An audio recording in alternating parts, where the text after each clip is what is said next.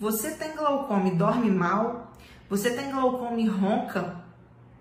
Você tem glaucoma e acorda com a sensação de que não dormiu nada à noite? Ou você tem aquela son, aquele sono excessivo durante o dia? Qualquer lugar que você encostar, você cochila e dorme? Se sim, se você respondeu sim para alguma dessas perguntas, isso é um sinal de alerta que você pode ter um certo distúrbio do sono, tá?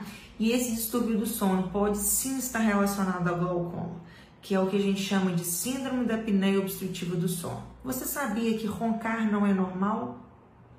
Roncar alto e engasgar com o ronco é ainda mais patológico.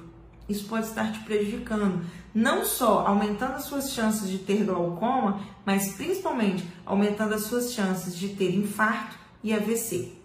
Se cuide, procure um médico do sono ou converse com o seu oftalmologista sobre essa alteração, sobre essa ligação da sua insônia, do seu problema de dormir com o seu problema de glaucoma, que ele vai estar te orientando melhor.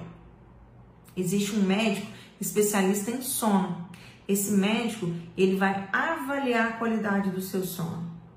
Ele te coloca às vezes numa cama, num ambiente que é o lugar onde você vai, ele vai fazer a análise do seu sono através de um exame chamado polissonografia. E esse exame vai diagnosticar ou não esses distúrbios do sono.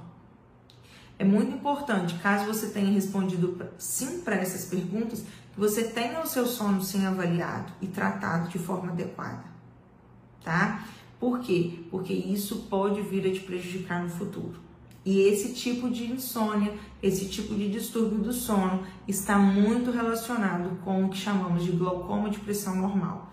Tratando esse problema, você reduz as suas chances aí de AVC, de infarto, de mortalidade mesmo, tá? Risco de morte. E também é, reduz essa relação aí com o glaucoma. Fico um beijo grande para vocês. Espero que eu tenha contribuído com esse vídeo. Deixe aqui embaixo o seu comentário, a sua dúvida, para que a gente possa discutir e aprender e levar cada vez mais informação para você. Tchau, tchau.